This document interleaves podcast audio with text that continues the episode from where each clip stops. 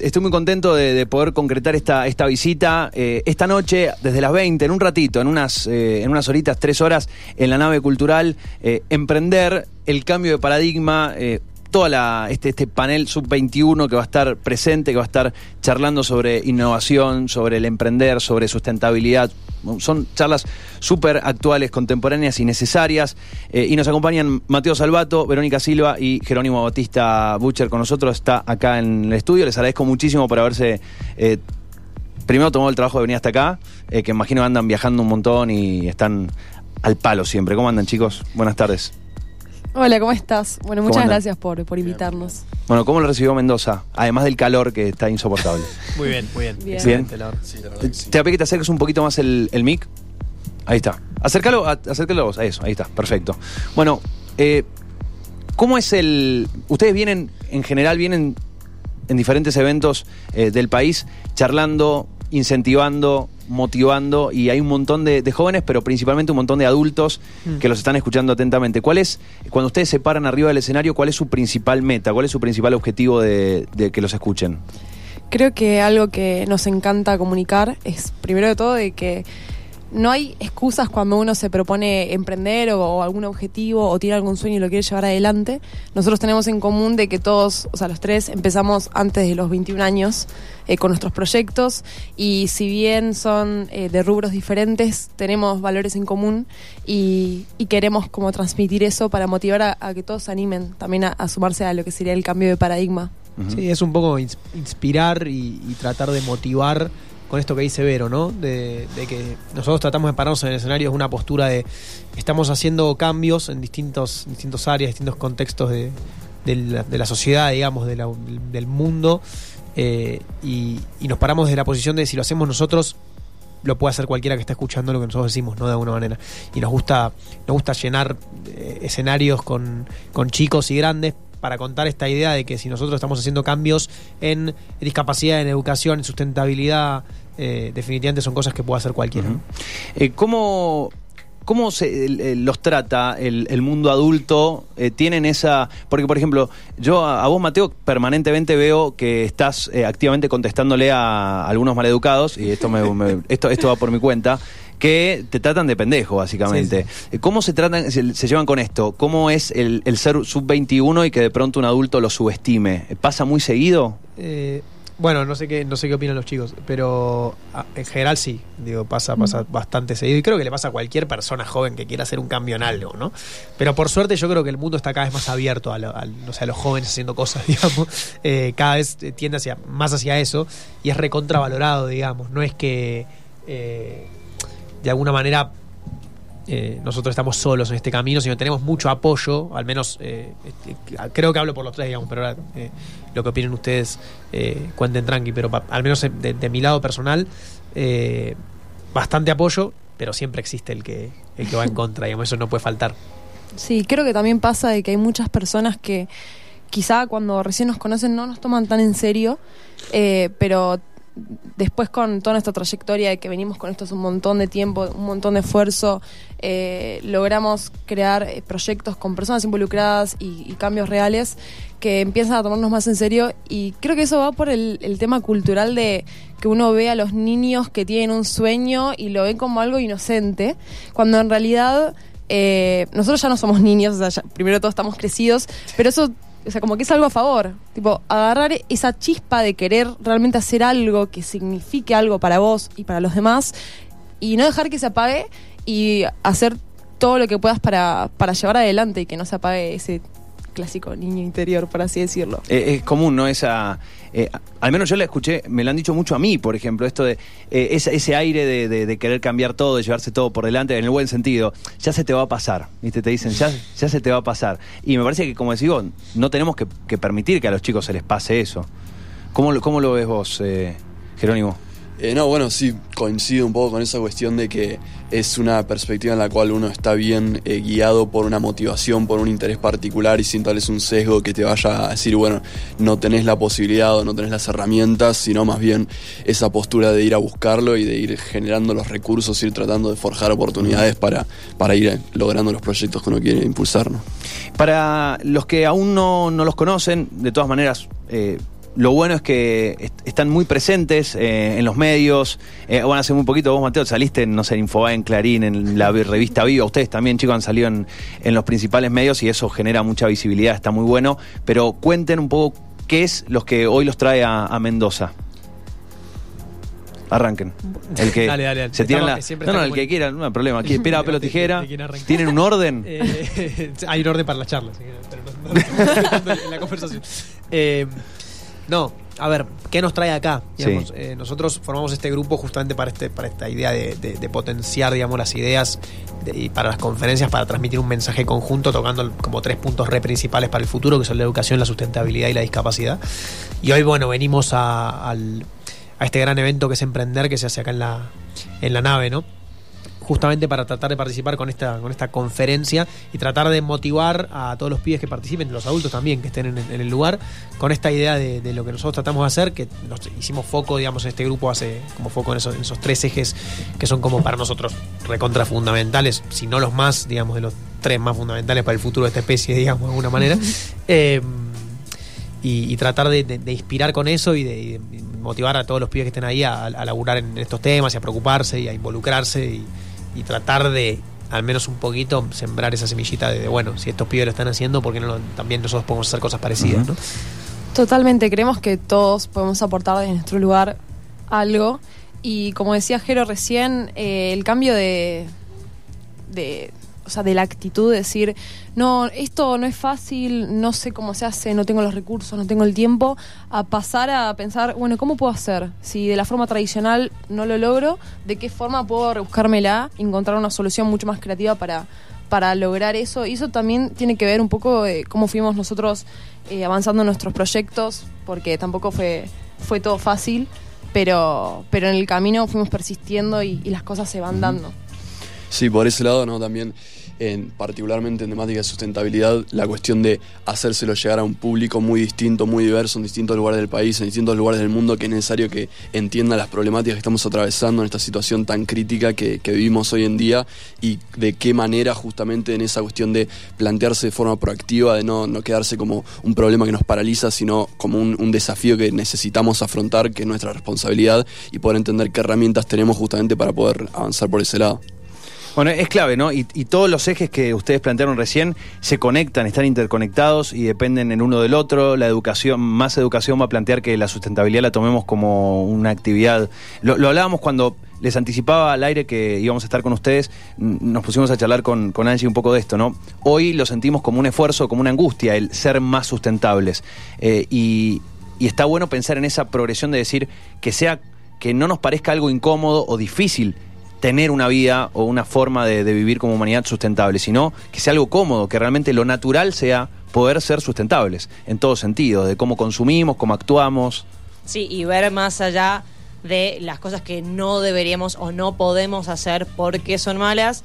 Eh, al contrario, todos los beneficios que nos va a traer hacer ese cambio, que de repente no son cosas tan grandes, ni tan tiradas de los pelos, ni un cambio tan dramático para la vida.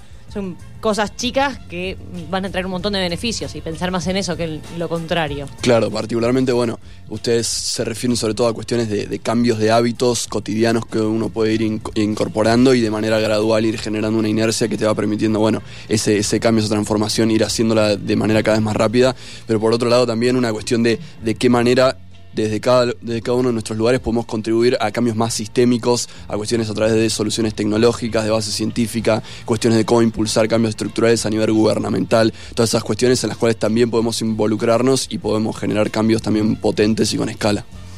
Es eh, cuando, cuando los presentan ustedes como, como esta, esta selección eh, emprendedora sub-21, eh, piensan que, que también es algo que, que uno ve, ¿no? Y cada vez más habla con, con personas que, que tienen hijos y que de pronto los chicos desde el jardín o ya empiezan, tienen una, una cabeza distinta, porque tienen una cabeza distinta a la que de pronto uno se imaginaba cuando estaba en, en el colegio y lo que pensaba uno. No es que uno deja de jugar o deja un día de tener ganas de jugar a la computadora y nada más, pero de pronto hay otra conciencia eh, innata en, en los chicos.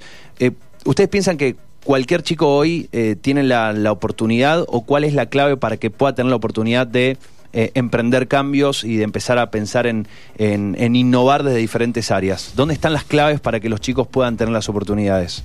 A ver. yo creo que eh, las, las herramientas, digamos, están, existen. Lo que tenemos, a ver, también hay un contraste si hablamos a nivel humanidad y a nivel país, ¿no? Que a nivel país es otra discusión como bastante más amplia, digamos. Las herramientas existen, digamos, y cada vez la información es- está más democratizada y vos puedes acceder a información de todo tipo, de cualquier cosa, en, en milisegundos literalmente, y aprender de lo que quieras, ¿no?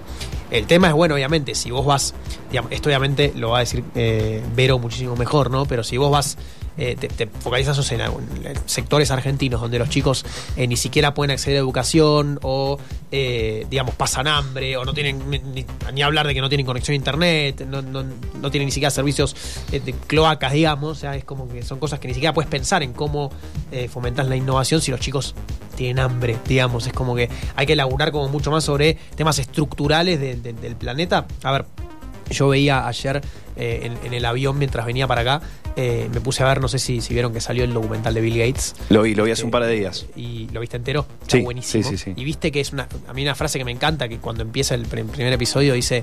em, como nosotros, eh, o sea, refiriéndose a la familia de Bill Gates, no podíamos creer que había gente en el mundo que todavía se moría de, moría de diarrea, digamos. No lo podían creer, como que no pensaban que eso existía. Y es una, todavía es una. Aún un, hoy, un sí. problema enorme. Y tipo, se lleva a la vida un montón de gente por año, digo, todo, todos los días. Eh, y- entonces son cosas de que sí, a ver, los, hay herramientas de todo tipo para que eh, las cabezas de los pibes cada vez vengan más innovadoras, con muchas más ideas, que tengan un- una, una apertura enorme al planeta, es una cosa que, es algo re factible.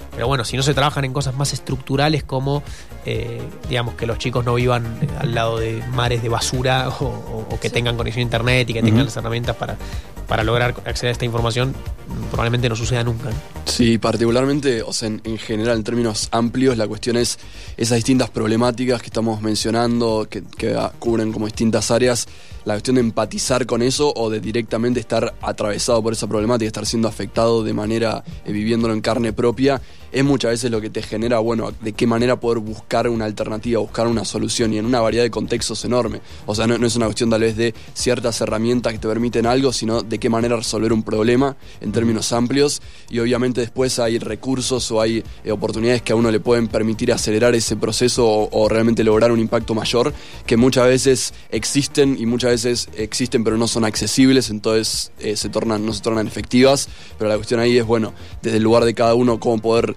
mantenerse en movimiento para poder acceder a eso y de qué manera también en general podemos propiciar que esas oportunidades sean cada vez más accesibles. Bien, chicos, eh, insisto, les agradezco mucho por, por haber venido. Todavía no, no los quiero despedir, tenemos un par de minutitos más. Sé que ustedes también tienen una, una jornada eh, larga y en un ratito ya empieza el encuentro que los va a tener ahí en, en la nave cultural los tres. ¿Quieren contar un poquito y, contarle a la audiencia? Estamos con, recuerdo, Mateo Salvato, con Verónica Silva y con Jerónimo Butcher. Eh, ¿Cuáles son los proyectos que a ustedes los impulsaron o, como decías vos, Jerónimo, que de alguna manera los interpeló a hacer hoy lo que están emprendiendo en definitiva? Sí. Eh, bueno, yo personalmente estoy trabajando en la gran problemática ambiental que representa la contaminación plástica, eh, específicamente el hecho de la- el consumo intensivo y masivo que tenemos de los vasos de plástico descartables, que es una cuestión que está eh, de, de manera totalmente ubicua en una variedad de instituciones y contextos Es- enorme. es tremendo. Eh, claro, literalmente lo consumimos por instantes, lo tiramos y después dura cientos de años, no se degrada nunca, va a contaminar eternamente. Y la gran problemática ahí es que eso dura para siempre y se empieza a fragmentar, se transforma en microplástico. Terminamos incluso ingiriéndolo. El plástico ya se encuentra en la lluvia, en el agua mineral, en los alimentos. Una cosa realmente muy problemática. Y bueno, tratando de buscar una alternativa que evite esa generación de descartes, empecé a trabajar en una alternativa que son máquinas de vasos biodegradables, que se generan con extractos de algas y se pueden descomponer naturalmente en menos de un par de semanas y de esa forma tenemos justamente una opción que acompaña esa transición tan necesaria que tenemos a abandonar los, los descartables plásticos. ¿no? ¿Y, y en qué estadio está ese, ese desarrollo? Bueno, comencé a desarrollarlo cuando estaba terminando la secundaria. Actualmente estoy en la universidad, que estudio biotecnología, y, y logré armar eh, recientemente un laboratorio de, de investigación aplicada, de desarrollo ahí, en el cual estoy justamente en el proceso de industrialización, de pasar esas primeras versiones de desarrollo a lo que pueda comenzar a implementarse, a producirse en serie, y justamente logrando eh, consolidarlo en, en vistas de poder escalarlo ¿no? y, y ir logrando ese impacto que se busca. Hoy eh, pensamos, el otro día ah, salían algunos artículos sobre la cantidad de toneladas de, de basura tecnológica, pero todavía no solucionamos la, la basura en cuanto a plástico y ya estamos sumando más basura, ¿no? Eh, ¿cuánt- hay, ¿Hay una estimación de cuántos vasos se consumen? No sé, si tenés algún dato a nivel país o a nivel de determinada región. Por ejemplo, acá tenemos, sin ir más lejos, acá tenemos una máquina de café y nosotros, eh, no, no por hacer, hacernos los buenos, pero de pronto usamos tazas. No nos gusta tirar el vasito, porque como decís vos, son dos minutos, Exacto. tirar la basura y ya está. Pero la cantidad, vos decías, la cantidad de instituciones, que es, es natural que haya una máquina de café y cientos de tacitos solamente en las municipalidades, por ejemplo. No, claro, perfecto. O sea, eso es una muy buena opción de directamente evitar el, descarte a través de algo reutilizable. Particularmente, de hecho, esto nació cuando yo estaba en, en la secundaria, veía todos los dispensers de agua que había, donde los chicos consumían vasos para tomar un trago de agua, lo tiraban, y era ver todos los días los tachos de basura rebalsando de vasos plásticos. Y de hecho, ahí mismo en esa escuela secundaria de la ciudad de Buenos Aires se estaban tirando más de 600 kilos de basura plástica por año solamente por usar esos vasos. A nivel de Argentina se tiran más de mil millones de vasos y a nivel global son más de 5 billones y eso se traduce directamente en millones de toneladas de residuos plásticos que son realmente muy nocivos y que estamos encontrando cada vez más lo, lo masivo que es y, por todos lados lo encontramos y lo estamos consumiendo y el problema que eso representa. Eh, la última, así, así le, doy tiempo a todos, pero algo que me llamaba la atención y lo charlamos en algún programa era cómo las nuevas aplicaciones y cómo se ha facilitado hoy el delivery de comida también ha generado un montón de más de materiales de plástico que se producen, ¿no? Porque hoy no es lo mismo pedir una vianda o ir a un lugar a comer que te envíen comida, entonces hay mucho plástico en los envíos también. Exacto, sí, la verdad que es algo, como decíamos, que está por todos lados, que está en, en envases, en platos, en cubiertos, en, en pajitas, en servilletas, en, en, eh, vasos, en botellas, es realmente algo que está por todos lados y la cuestión es, bueno, de qué manera plantear opciones, algo que evite el descartable o directamente tener una opción que sea biodegradable, que evite ese impacto ambiental posterior. Particularmente estoy incluso impulsando ahora una iniciativa legislativa para lograr una ley nacional que eh, apunte a frenar la contaminación por descartables plásticos. Y bueno, es una cuestión que también, como decían antes, cada uno puede ir contribuyendo e impulsando cambios sistémicos. ¿Por acá? Eh, bueno, te cuento un poco de- del proyecto en el que estoy trabajando. Sí. Eh, bueno, estoy trabajando en Aprendo, que es un emprendimiento que el objetivo que tiene es facilitar el acceso a la educación y a las oportunidades laborales a través de una solución tecnológica. Yo cuando estaba en la facultad eh, no me estaba yendo muy bien las materias y necesitaba encontrar un profesor particular y no encontraba, eh, ni, o sea, no había muchas opciones. Y me di cuenta que esto no solamente me pasaba a mí, sino también a otros compañeros, en otras facultades, en el colegio. Y también cuando uno quiere empezar nuevos hobbies, nuevas actividades, o, o sea, realmente era algo que estaba y que a la mayoría de las personas en algún momento tomaron una clase por fuera del colegio, de cualquier cosa, puede ser de música, de arte, de lo que fuera, pero igualmente no había una solución tecnológica para eso, algo que ayudara a las personas eh, a, que, a que sea todo un proceso mucho más fácil. eh, yo literalmente en ese momento lo googleé y, y no estaba, y ahí fue cuando me sorprendí y se me ocurrió la idea. Pero algo, un desafío que fue emprender en todo esto es que yo estudio administración de empresas y marketing, o sea, yo no vengo del lado tecnológico. Y, realmente fue todo un camino el hecho de decidirme, bueno, realmente me voy a comprometer a hacer esto realidad, si bien no sé cómo, porque no sé de, de programación, eh, no tengo el dinero. Yo en ese momento también estaba, estaba trabajando, estudiando, haciendo cursos, eh, tampoco tenía tiempo, no tenía equipo, pero, pero fui persistiendo y, y hoy en día estamos trabajando con un equipo de personas, también estamos con gente que colabora, que realmente comparte la visión de que con tecnología podemos hacer un cambio eh, para que realmente las personas tengan las mismas opciones, si bien no es algo del colegio y de la universidad, es todo lo educativo que rodea la- nuestras vidas cotidianas Eh, y vemos que también eh, de una forma podemos hacerlo mucho más inclusivo porque algo que nos sucedía era un problema que estaba era de que o sea, un día, yo te cuento, cuando lanzamos la, la plataforma, un día se registró una profe que decía que daba apoyo estudiantil para chicos con dislexia. Y ahí